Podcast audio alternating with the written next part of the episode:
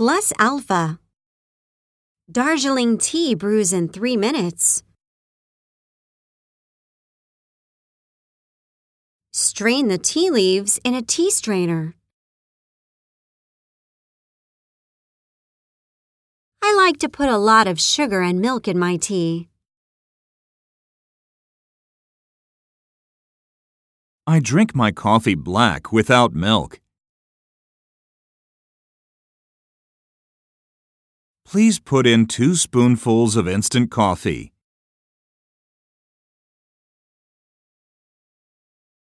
Recently, I've been drinking decaf coffee.